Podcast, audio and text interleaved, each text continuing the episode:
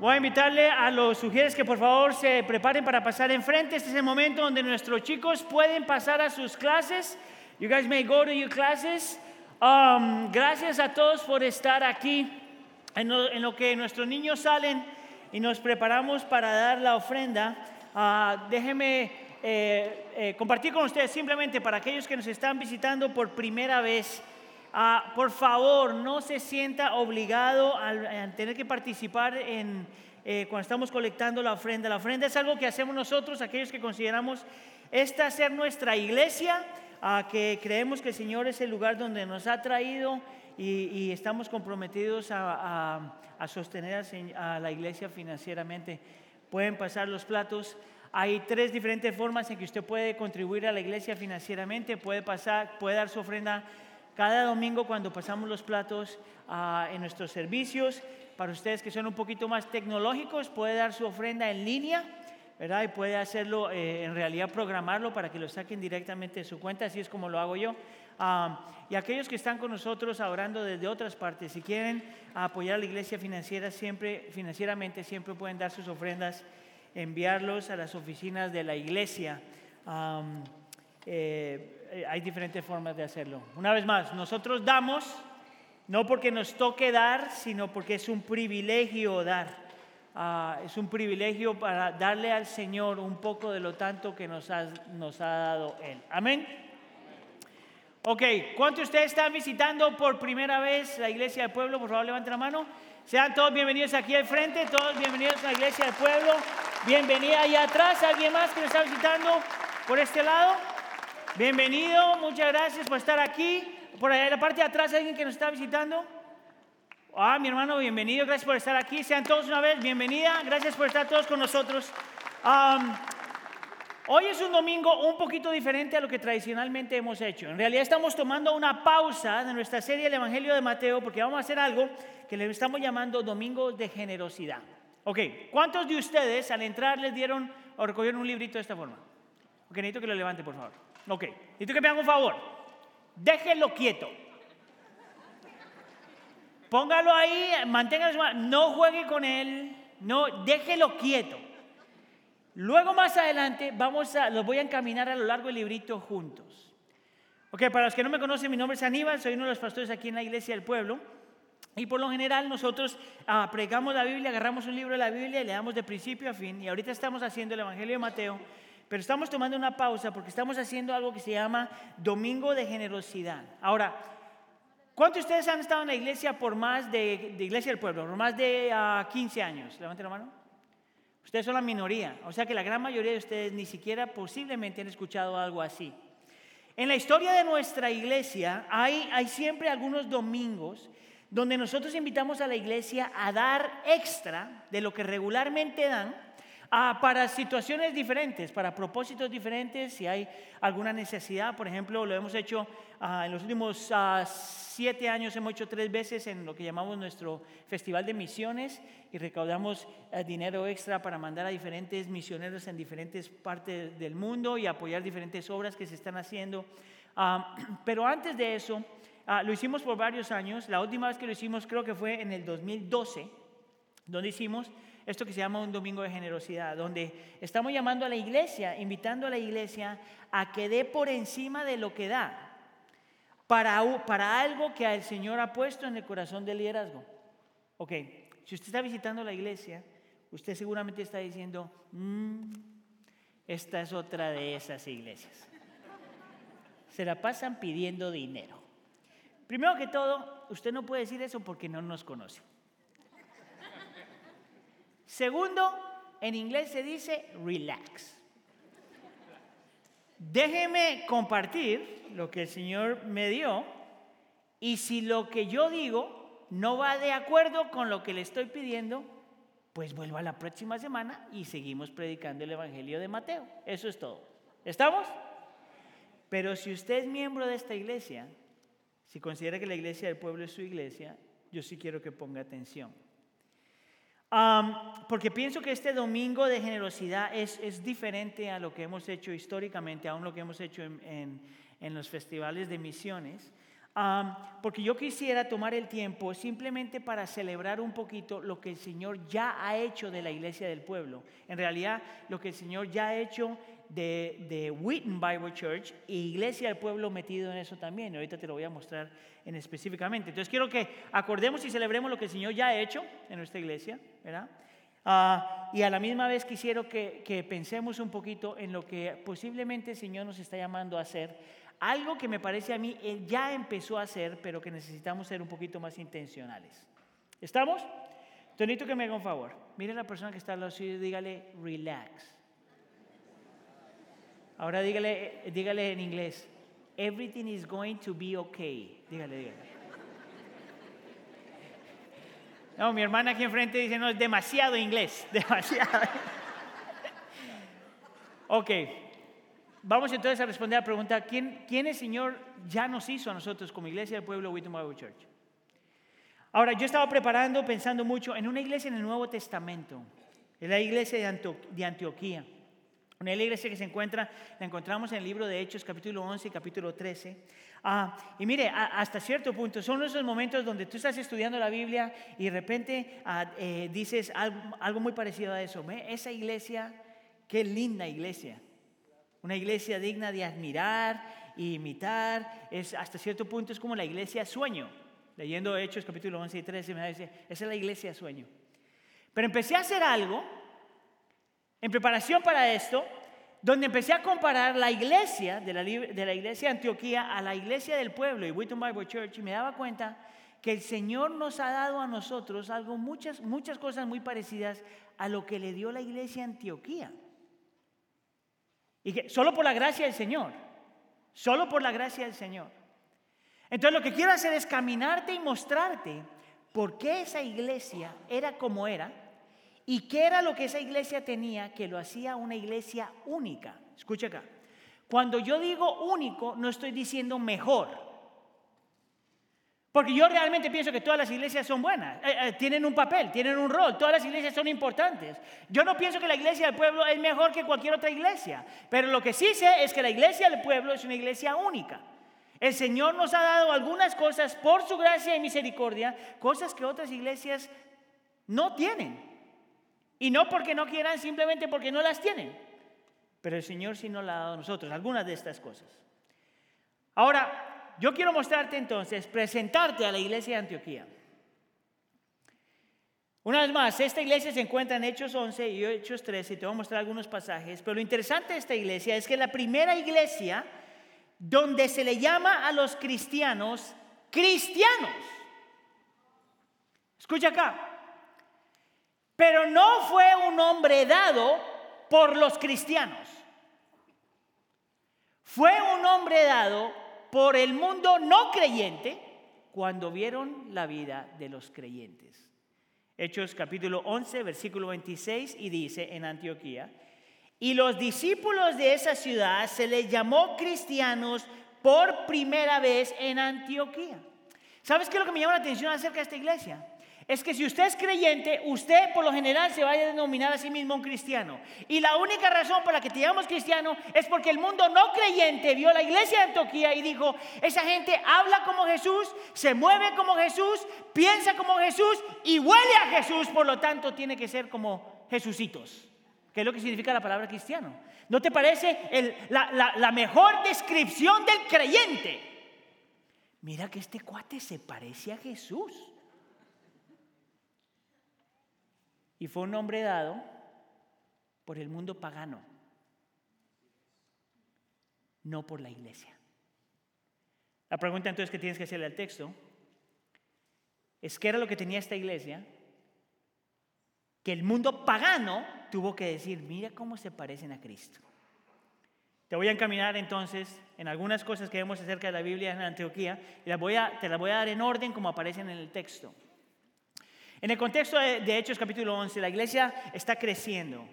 En el libro de Hechos ya pasó Pentecostés, la iglesia está creciendo muy rápido, la iglesia está haciendo influencia en diferentes lugares, se está metiendo en diferentes lugares, y tanto así que la comunidad y la cultura se empiezan a poner nerviosos acerca de lo que está pasando con el cristianismo.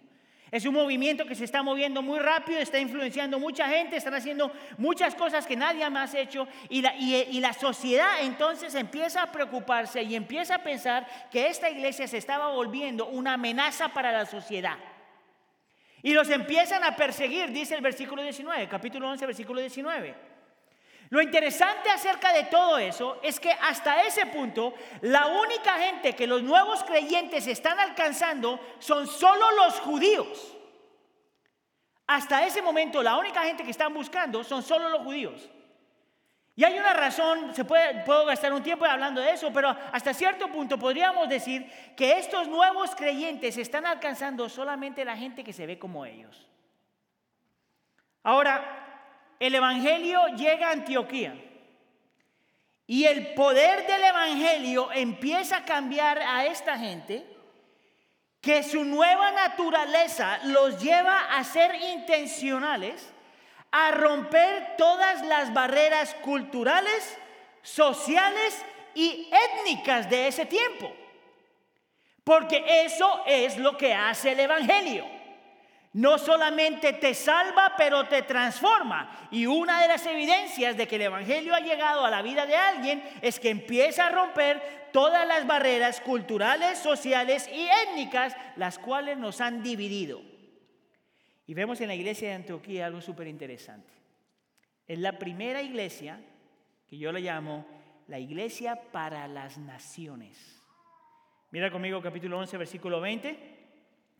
Y dice, pero habían algunos de ellos que al llegar a Antioquía hablaban también a los griegos predicando el Evangelio del Señor Jesús. En otras traducciones, en vez de utilizar la palabra griegos, utilizan la palabra helenistas, que es un grupo de personas súper interesante. El Evangelio llega ahí y si alcanza este grupo helenista y cuando miras el resto del Nuevo Testamento, te das cuenta que este grupo era casi casi como un grupo de gente bicultural.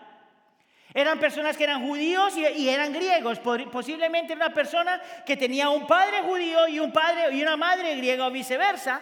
Y era una persona que el Señor les había dado la capacidad y la habilidad de ser extremadamente efectivos en alcanzar gente de todos colores, todas razas, todas clases sociales. ¿Tú sabes por qué? Porque podían moverse de cultura a cultura, entender diferentes clases de personas y adaptarse a diferentes clases de contextos. Este es el grupo de personas que Pablo diría una persona que se vuelve todas las cosas con tal de salvar a cualquier persona.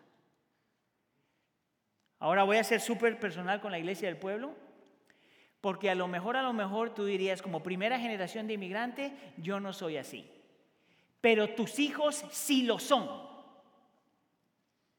Parte de lo que el Señor le ha dado a la iglesia al pueblo es una iglesia donde tenemos primera generación, segunda generación, hasta tercera generación. Gente que tiene la capacidad de moverse en diferentes mundos y alcanzar a diferentes gentes. Esta iglesia de Antioquía entendía eso. Era una iglesia que recibía a cualquier clase de personas y enviaba a cualquier clase de personas. Tanto así que estructuran el liderazgo de la iglesia para describir y mostrar las diferentes clases de personas que tenían en su congregación. Hechos capítulo 13, versículo 1. Mire lo que dice ahí. En la iglesia que estaban en Antioquía habían profetas y maestros. Bernabé, que era un judío de nacimiento. Simón, que era un afroamericano, una persona negra. Lucio, que era una persona del norte de África que posiblemente no era, no era negro o moreno, pero era más bien como cafecito. Tenías a, a Manaén, que era parte de la clase social alta, y luego tienes a Saulo, que es como el erudito, la persona que tenía educación. Y te muestra una iglesia donde el liderazgo, toda clase de personas alaban al mismo Señor sin importar la raza, sin importar el color, sin importar la clase social, sin importar de dónde venían. Gente que habían sido unificadas por el poder del Evangelio. Esa es la primera iglesia en el Nuevo Testamento donde tú ves el Evangelio obrando de esa forma, una iglesia para las naciones. Y yo estoy mirando esa iglesia y digo, yo creo que el Señor también ha hecho eso con nosotros en su gracia y misericordia, el Señor también ha hecho eso con nosotros. Mira, si tú no me crees, lo único que tienes que hacer, mire, se lo, lo voy a invitar que haga esto, un domingo nada más. Venga al primer servicio a las 8.45 de la mañana. Y luego pásese al segundo servicio a las 10 y media.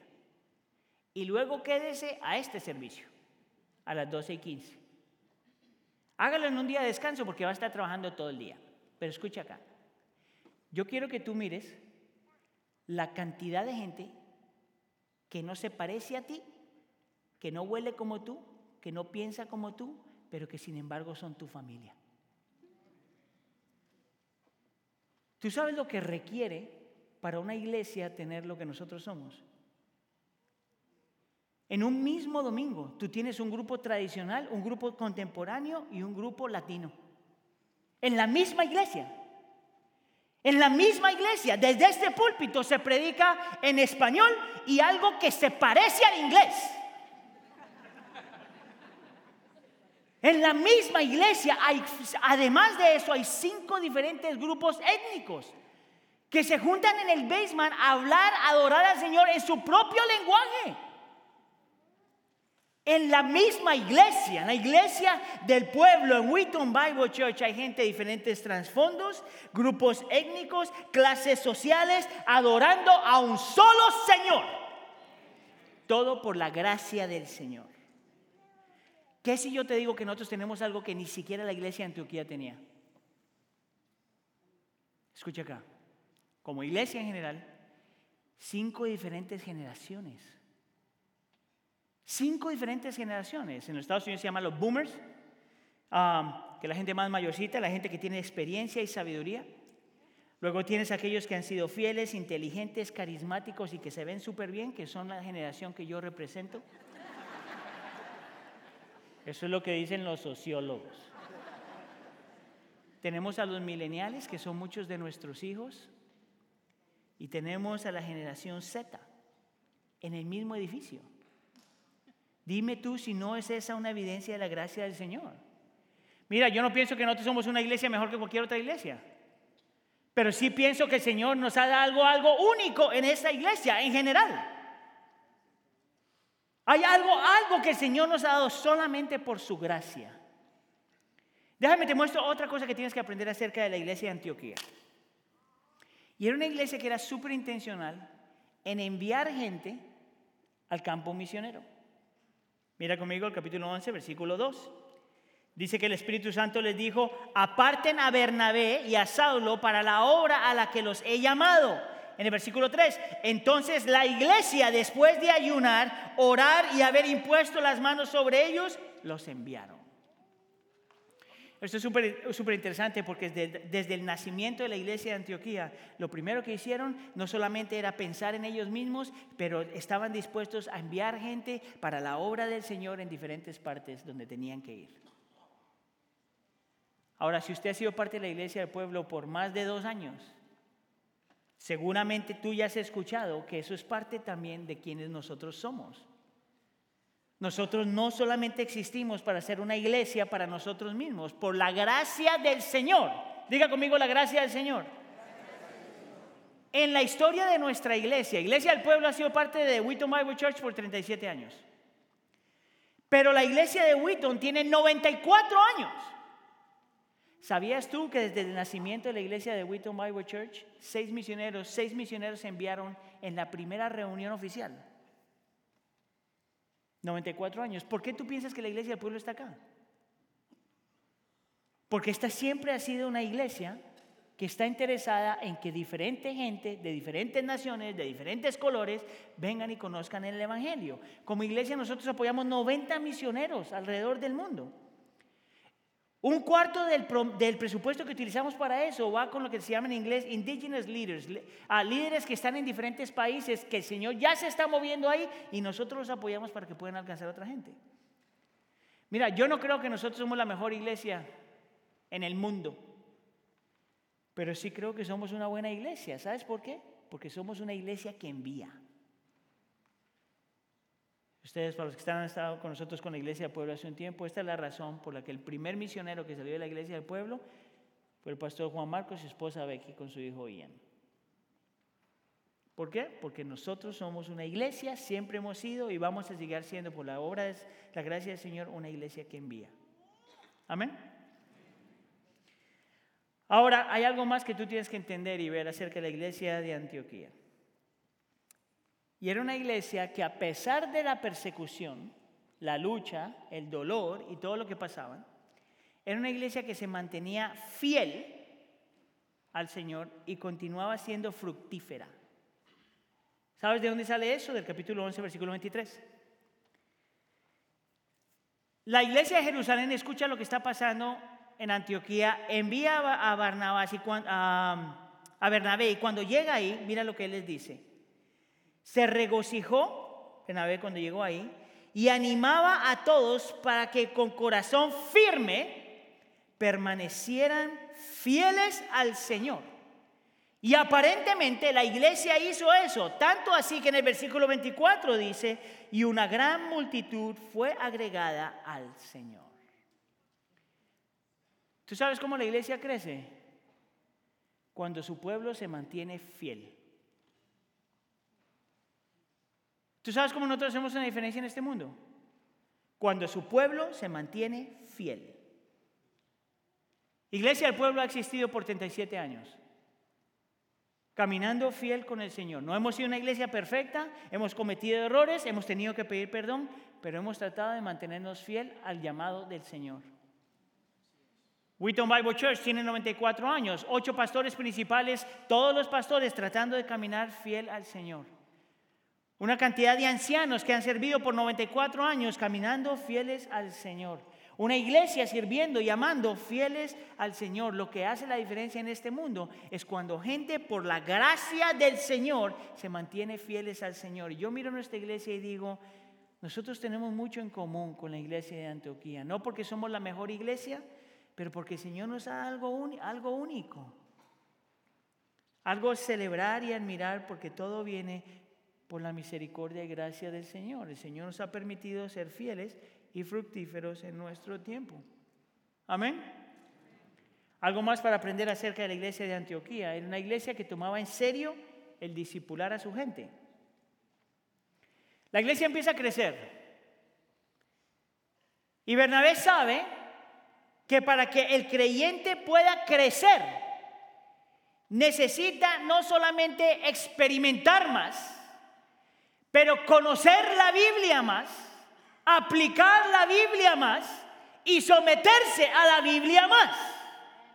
Porque no hay forma de crecer como un discípulo alejado de la palabra del Señor. Amén. Y mira lo que hace entonces este hombre en el capítulo 11, versículo 25. Bernabé salió rumbo a Tarso para buscar a Saulo, Pablo, lo trajo a Antioquía y se reunieron con la iglesia por todo un año y enseñaban a las multitudes. Déjame, te voy a dar una descripción de lo que significa ser un cristiano. Alguien que no se cansa de aprender. No aprender simplemente por aprender, pero aprender lo que la escritura dice que cree en la escritura, aplica la escritura, experimenta la escritura, se somete a la escritura y vive la escritura. ¿No es eso lo que el Señor ha hecho a nosotros por su gracia y misericordia? ¿Tú sabes cuál es el nombre de la iglesia americana? Wheaton Bible Church. ¿Tú sabes qué significa iglesia del pueblo? Iglesia del pueblo, no tiene nada que ver con eso. Sin embargo, como iglesia nos hemos mantenido fieles en la medida de lo posible a la escritura. Si usted estaba con nosotros, usted no puede decir que cuando nos paramos aquí estamos predicando otra cosa que no sea en la Biblia. Podemos tener diferencia de, de interpretación, pero estamos tratando de mantenernos aquí lo máximo que se pueda. Miren, ah, cuando yo estaba proponiendo hacer esta serie del libro de Mateo, que iba a tomar dos años, un grupo pequeño de personas decía, eso, qué mala idea es eso. Porque la gente se aburre. Y el consejo que nos dieron es hagan series más pequeñas con cosas que animen, cosas que sean relevantes, cosas que apliquen a la necesidad de la gente. Y lo único que yo me acuerdo, estar escuchando eso, es algo que Spurgeon una vez dijo. Él dijo que la Biblia, la historia del Evangelio, la historia de redención, es como un león enjaulado. Que lo único que tú tienes que hacer es abrirle la puerta y, la, y el león sale y hace desastres. Cada que yo me paro a predicar, cada que los pastores se paran a predicar, cada que estamos enseñando algo en cualquier grupo, es porque creemos que la Biblia es suficiente, es relevante, es poderosa y transforma a la gente.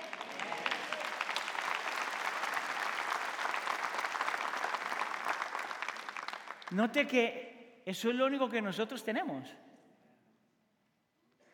Esa era la iglesia de Antioquía y eso es lo que el Señor nos ha permitido a nosotros. Yo no creo que nosotros somos una iglesia mejor que otras iglesias, pero sí somos una iglesia que queremos disipular gente a mantenernos centrados en la escritura.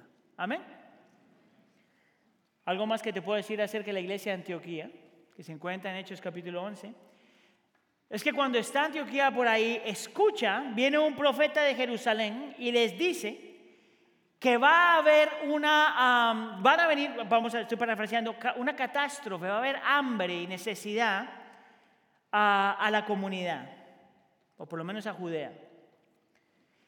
Y de la forma que la iglesia de Antioquía responde me llamó mucho la atención, porque me mostraba que esta iglesia, además de todo, era una iglesia generosa y compasiva.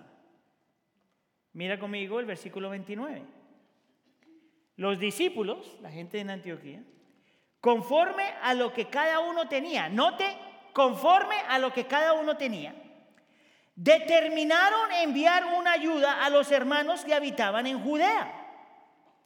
Note que esta era una iglesia que aunque tenía lo que necesitaba, no eran indiferentes a la necesidad de otra gente, al dolor de otra gente.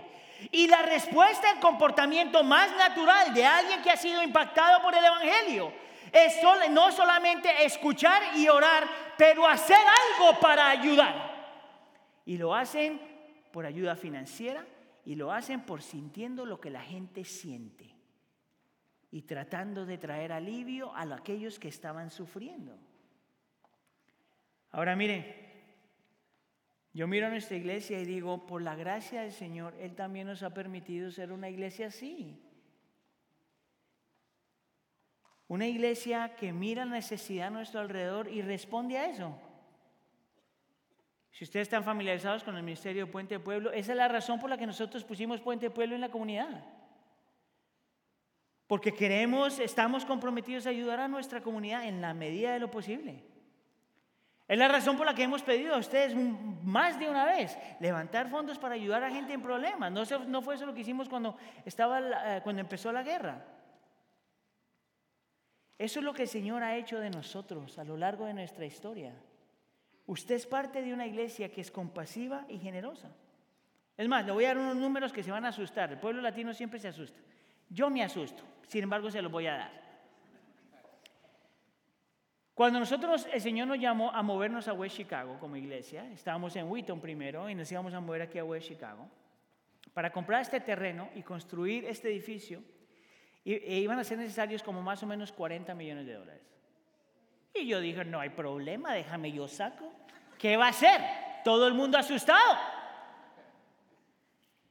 Y teníamos propiedades y vendimos las propiedades y todo lo trajimos y le pedimos a la iglesia que contribuyera por encima de lo que ya daban. Y en ocho años, Wisdom Bible Church y la iglesia del pueblo levantaron 29 millones de dólares. Mire, usted y yo nos vamos a morir y nunca vamos a tener ese dinero. Es más, ni al millón vamos a llegar. Pero por la gracia y misericordia del Señor, en ocho años, escucha acá, cuando llegamos aquí, todavía teníamos una deuda de 22.5 millones de dólares. Fueron como 60 millones de dólares. Y en los últimos 15 años, desde que estamos acá, por la generosidad de su pueblo, por la misericordia y gracia del Señor, hemos pagado ya 70% de eso. Dime tú si nosotros no somos parte de una iglesia que es compasiva y, compasiva y generosa. Porque eso es lo que hace el Evangelio. El Evangelio te recuerda que tú tienes un Dios generoso y lo que hace en ti es querer ser generoso.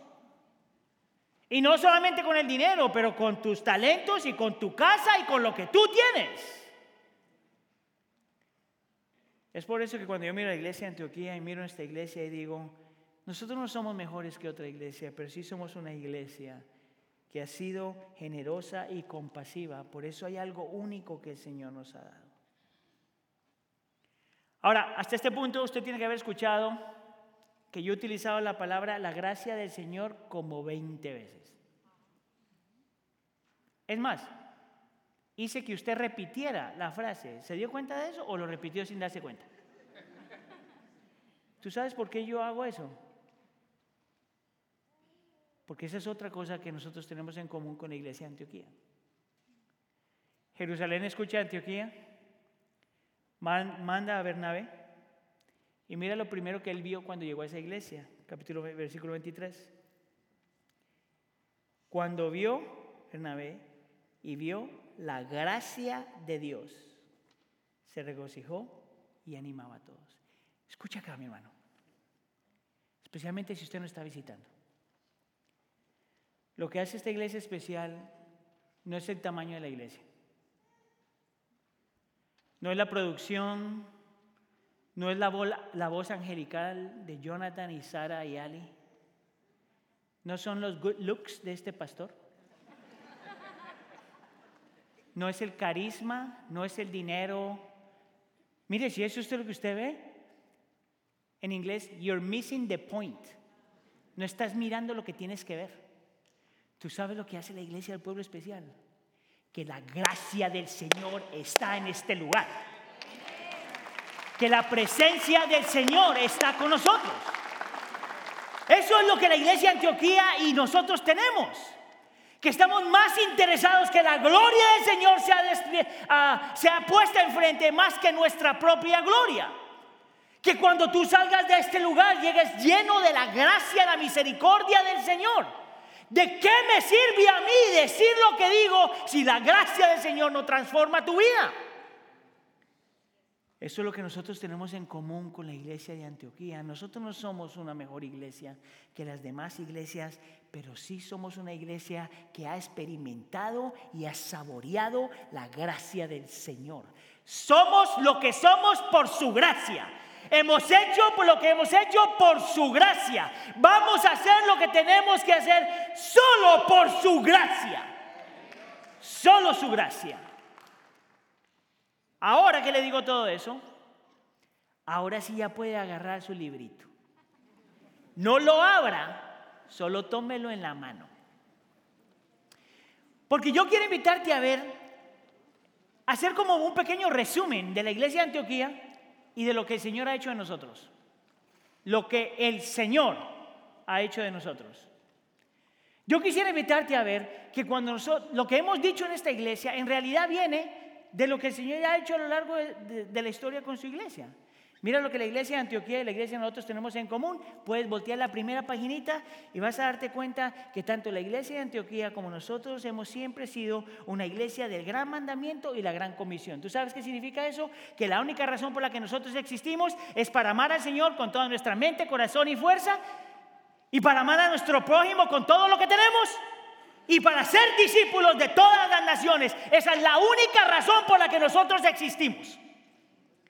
Nosotros no existimos para ser más grandes, más ricos, más poderosos, para que el mundo nos admire. Nosotros existimos únicamente para el gran mandamiento y la gran comisión.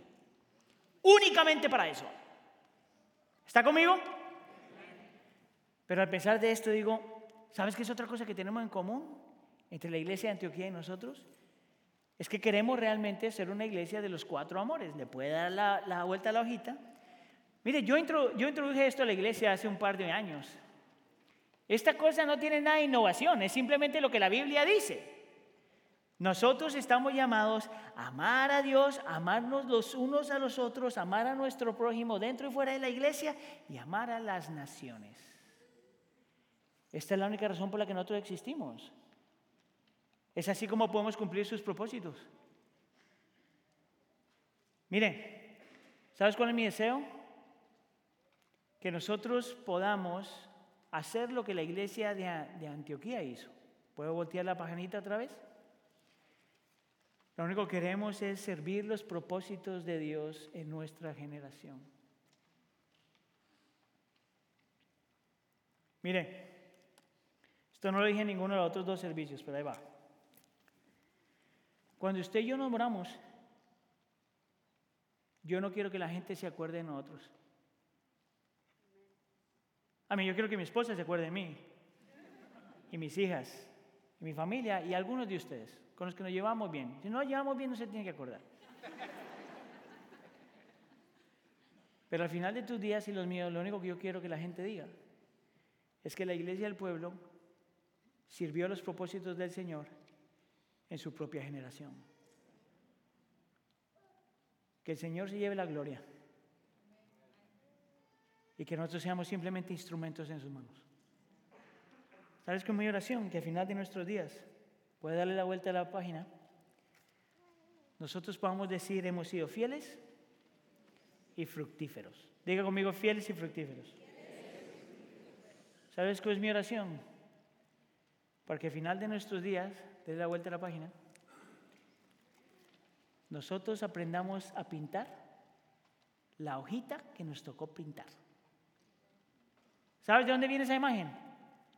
Hay un hombre que se llama Tolkien, un, escritor. Es el hombre que escribió uh, The Lord of the Rings, El Señor de los Anillos.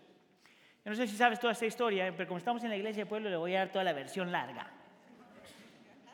Ese hombre se demoró 40 años en escribir esa historia, ¿sabías tú? 40 años. Y parte de la razón por la que se demoró en escribirle tanto tiempo es porque era un perfeccionista y siempre sentía que le faltaba algo. Y empezaba la historia y la quitaba, empezaba la historia y la quitaba y finalmente un día paró y era cuando paró que este hombre escribe otra historia.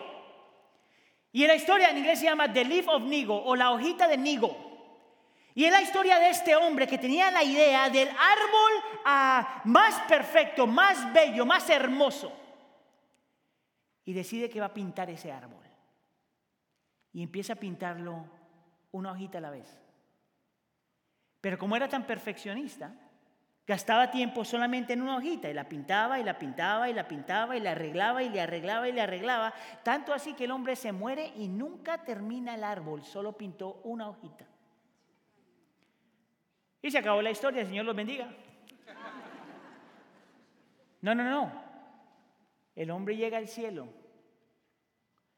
y caminando en las calles ve a la distancia el árbol que siempre se había soñado. Y sale corriendo al árbol y ve la hojita. Y ve, y ve en el árbol y encontró su hojita. ¿Tú sabes cuál es la moraleja de la historia? Ese hombre no tenía que pintar el árbol. Ese es el problema del Señor. Lo único que tenía que hacer él era pintar su hojita. Yo no quiero que nosotros pintemos un árbol. Pintemos nuestra hojita. Porque el Señor utiliza nuestra hojita para pintar su árbol. Tus dones, tus habilidades, tu generosidad, lo que tú haces y no haces, está contribuyendo a esa hojita. Amén. Eso es algo que Antioquía tenía similar con nosotros. Sirvieron los propósitos del Señor en su propia generación, pero hay una cosa que nosotros hemos hecho no intencionalmente, pero que siempre ha estado ahí. Y que ahora yo entiendo, el grupo, el, liderazgo de la iglesia entiende que tenemos que aprender de la iglesia de Antioquía. Y era que era una iglesia para la iglesia. No solamente una iglesia para nosotros, no solamente para las naciones, no solamente para la comunidad, no solamente para ayudar, servir y dar, pero una iglesia para la iglesia del Señor. Mira conmigo una vez más el versículo 29. Esto es cuando escuchó acerca de los problemas que venían los discípulos de la iglesia de Antioquía, conforme a lo que cada uno tenía, determinaron enviar una ayuda a quién? A los hermanos que habitaban en Judea. ¿Tú sabes por qué ese versículo ha sido tan importante para mí? Porque te muestra una iglesia que le importa la iglesia del Señor, no solamente su iglesia. Mire, a lo mejor, a lo mejor, el Señor nos está llamando no solamente a continuar lo que hemos estado haciendo, pero algo más, a que la iglesia del pueblo, Wheaton Bible Church, empiece a ayudar las iglesias que no tienen lo que nosotros tenemos. Hay tres razones por las que yo entiendo que a lo mejor el Señor nos está llamando en esa dirección. Tres razones. Una tiene que ver con usted, pero ahorita se la doy esa después. La primera razón es una razón bíblica, en mi opinión. La Biblia te dice en Lucas capítulo 12 que al que mucho se le da, mucho se le pide, mucho se le demanda. La Biblia te muestra que cuando el Señor te da extra, no es para que tú tengas extra, no es para que tú guardes y acumules más. El Señor siempre da extra para que tú puedas dar a los demás. Mire, y como Wheaton Bible Church e Iglesia del Pueblo, nosotros tenemos tanto, pero tanto que tenemos tanto para dar. A lo mejor, a lo mejor el Señor nos está llamando a pensar más grande que simplemente nosotros pero a pensar en cómo nosotros podemos ayudar y servir a aquellas iglesias que no tienen lo que nosotros tenemos. Hay una segunda razón por la que yo entiendo que el Señor nos puede estar llamando a esto y es una razón mucho más personal para mí. Yo compartí con ustedes parte de mi testimonio, pero parte de la razón por la que yo estoy aquí es porque gente generosa abrieron las puertas de su hogar cuando yo era un bebé para poder vivir con ellos.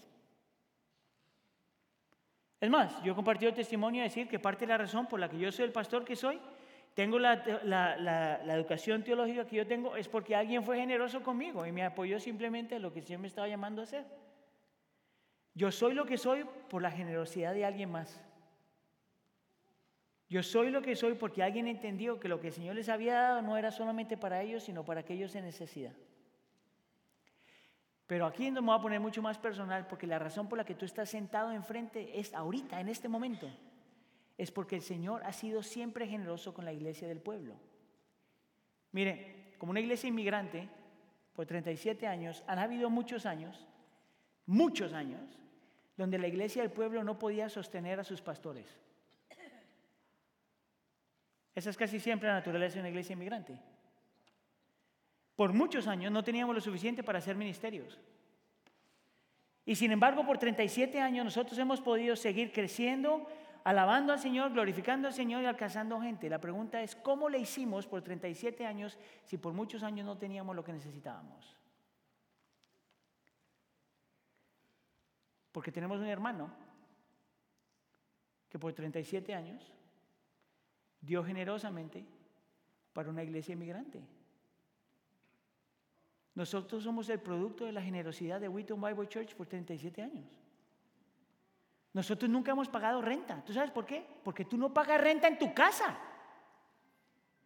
Porque esta es nuestra iglesia y somos hermanos en Cristo. Tú y yo estamos hoy aquí, en este lugar, porque el Señor utilizó a alguien que tenía más para poder nosotros ministrar a los que tenían menos. Es como si hay una razón personal, porque nosotros debemos considerar que a lo mejor, a lo mejor el Señor nos está llamando a ser una iglesia para la iglesia. Y hay una tercera razón, y es una razón misional. Mire, yo no creo, no, no, estoy muy seguro, pero no me parece a mí que en los Estados Unidos nosotros vamos a pasar lo que pasó en el primer siglo. Yo no creo que nosotros vamos a ser tan perseguidos como fue en el primer siglo. Pienso que la cosa se va a poner más difícil, pero no estoy muy seguro que vamos a llegar hasta donde la iglesia del primer siglo estaba. Sin embargo, yo creo que no es secreto para nadie que los cristianos ya no somos tan populares en esta nación. Eso no es secreto para nadie. Pero si tú no entiendes lo que eso significa, déjame, te voy a dar unos números para que mantengas en mente, para que tú veas lo que está pasando en el mundo cristiano en los Estados Unidos hoy. En los últimos 20 años, ¿cuántos de ustedes han sido creyentes por 20 años? Levanten la mano. Como la mitad de ustedes. En los últimos 20 años, 40 millones de personas se han alejado de la iglesia. 40 millones de personas. ¿Tú sabes lo que toma que una, una persona se convierta? Y 40 millones de personas se han alejado de la iglesia. Y si eso continúa, se proyecta que por los siguientes 35 años, escucha acá iglesia, porque el Señor no lo trajo a usted a este país simplemente para el sueño americano. Por los primeros 30, por los siguientes 35 años, por lo que está pasando, hay la posibilidad de que un millón de jóvenes por año, por los siguientes 35 años, van a crecer sin el Evangelio. 35 millones de jóvenes. Dime tú si una iglesia como nosotros se puede echar para atrás y simplemente decir que se haga la voluntad del Padre. Es más, te voy a dar otro número. Este, la, cosa más hermosa que siempre nos dicen a nosotros cuando llegan a la iglesia es que esta iglesia es hermosa. ¿Cuántos de ustedes piensan que la iglesia es hermosa? Levanten mano. ¿Cuántos de ustedes detestan la iglesia para despedirlos de una vez? Los Estados Unidos, 3.500 iglesias se abren todos los años. 3.500. Y todo el mundo diría, wow. ¿Tú sabes cuántas iglesias se cierran? 4.500. Mire, yo no soy matemático, pero algo me dice que estamos perdiendo. Dime tú si alguien como la iglesia del pueblo y Wheaton Bible Church puede mirar y eso decir, yo no tengo que hacer nada. Si la iglesia es la gente del Señor en esta creación, es el agente de reconciliación y transformación. Si la iglesia es el lugar donde se hacen discípulos y se envían discípulos. Si la iglesia es el lugar donde creamos comunidad y servimos en comunidad y salimos en comunidad, dime tú si ayudar a la iglesia no es algo extremadamente importante. A lo mejor, a lo mejor, el Señor nos está llamando a algo más. Este es mi compromiso, este es el compromiso de la iglesia para con la iglesia del pueblo. Denle la vuelta a la hojita. Nuestro compromiso es seguir edificándolo a usted, levantándolo, haciendo lo que tenemos que hacer para que usted se vea como Cristo, piense como Cristo, hable como Cristo y huela como Cristo. Ese es nuestro compromiso. Nuestro compromiso como liderazgo de la iglesia, denle la vuelta al papelito otra vez, es que sigamos equipándolo o lo equipemos en la medida de nuestras capacidades para que usted no solamente aprenda a sobrevivir en esta creación, pero a ser sal y luz en esta creación. Nuestro compromiso es no solamente a equiparlos, sino también a orar y pedirle al Señor que confirme, dele la vuelta a la hojita, de cómo nosotros podemos expandir. Si los números que le acabo de dar, dar son una realidad, a lo mejor, a lo mejor, el Señor nos está llamando, dele la vuelta a la hojita, a hacer apoyo y enviar a otras iglesias, meternos en los lugares donde la iglesia todavía no está y apoyar a las iglesias que están luchando. Porque el Señor al que mucho le ha dado, mucho se le demanda.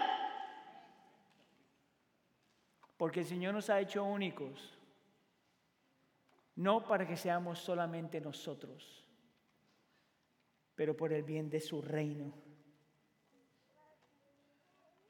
Yo le estoy pidiendo al Señor que confirme cómo nosotros podemos seguir aumentando nuestro apoyo al campo misionero, dele la vuelta a la hojita, cómo podemos apoyar y enviar, continuar y enviar globalmente.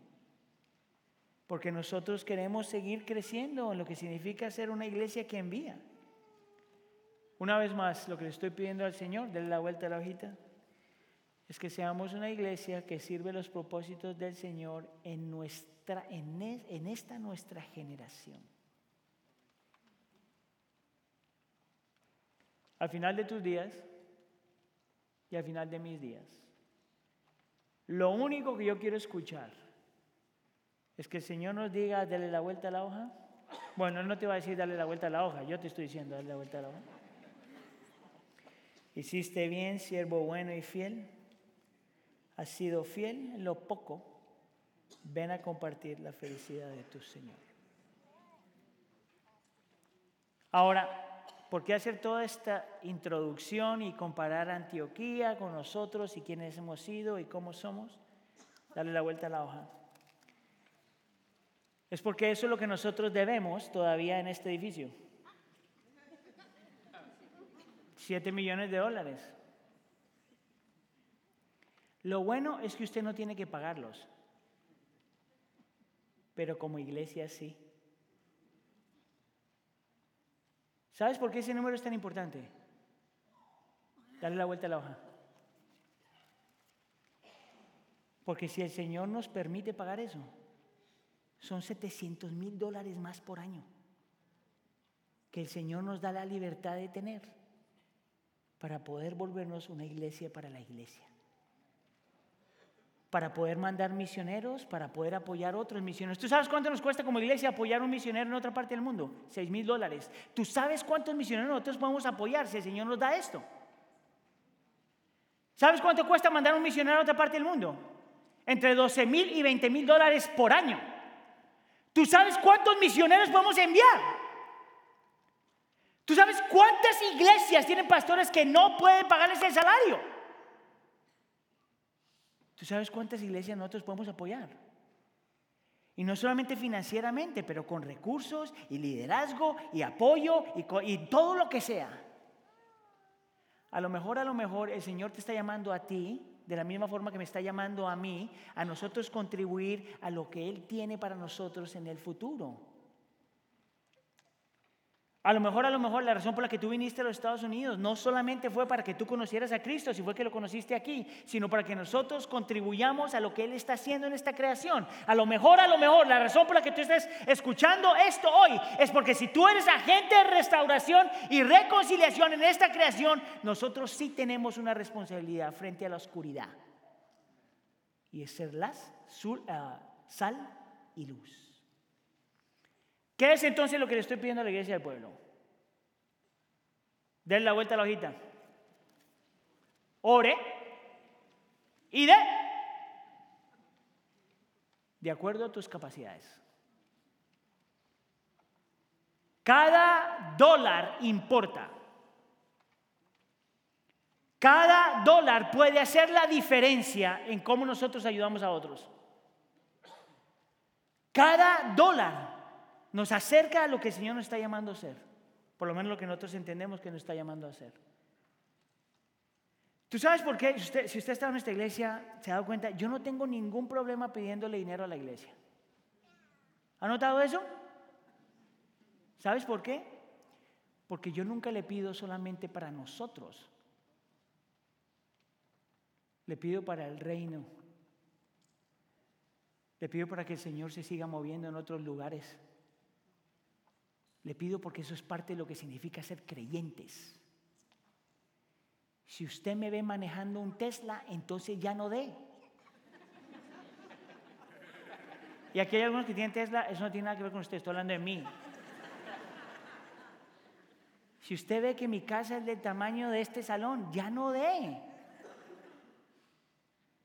Pero si usted ve que el Señor está utilizando esta iglesia para servir a otros, alcanzar a otros y hacer la diferencia, entonces de, de sacrificialmente, de generosamente, de de acuerdo a sus habilidades, pero de. Amén. En dos semanas nosotros vamos a volver a la iglesia y vamos a hacer nuestra ofrenda. Por encima de lo que damos. Y vamos a ver lo que el Señor hace. Vamos a decir que no nos da todo lo que necesitamos. ¿Está bien? Seguimos siendo iglesia. Pero vamos a seguir orando para que el Señor nos haga una iglesia para la iglesia. Ore y dé. ¿Sabe lo que te estoy pidiendo hacer? Dele la vuelta a la hojita por último. Pinta tu hojita. Usted no tiene que dar el árbol. Posiblemente no lo tiene. Pinta tu hojita. A ver lo que el Señor hace con nosotros. Dos semanas. Al salir de aquí puede coger alguna información que está allá, le dice más detalles, cosas que podemos hacer y eso. Ora, obedece, confía. ¿Oramos? Dios nuestro, te damos gracias por la iglesia que nos has hecho, por las evidencias de tu gracia, porque tú eres una, un Señor que obra en la iglesia del pueblo. Ha estado obrando en la iglesia del pueblo, continuará obrando en la iglesia del pueblo. Y te damos tantas gracias, Señor, por lo que has hecho en nuestra vida y vas a continuar haciendo.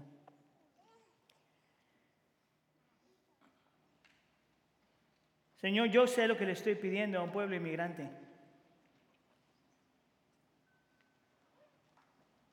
Yo sé el sacrificio que tu pueblo inmigrante tiene que hacer.